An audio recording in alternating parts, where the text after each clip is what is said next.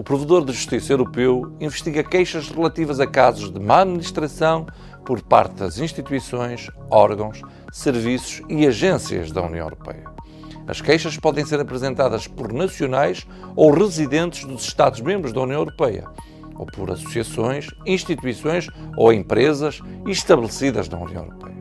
Comportamento abusivo, discriminação, abuso do poder, omissão de informação ou recusa de prestar informações, atrasos desnecessários, não respeito dos procedimentos são alguns dos exemplos dos casos tratados pelo Provedor de Justiça Europeu.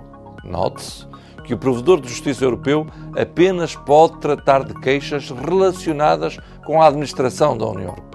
Assim, o provedor não pode investigar queixas contra as autoridades nacionais, regionais ou locais dos Estados-membros, mesmo que essas queixas digam respeito a assuntos da União Europeia, os tribunais ou os provedores de justiça nacionais, as empresas ou pessoas individuais. A queixa deve ser apresentada no prazo de dois anos a contar da data em que tomou conhecimento do problema. Ao apresentar uma queixa, deverá indicar claramente a sua identidade, a instituição ou órgão objeto da queixa e descrever o problema. Se quiser, pode solicitar que a queixa seja tratada confidencialmente. Caso não possa tratar a sua queixa, o provedor de justiça informá-lo-á sobre outras entidades que o poderão ajudar.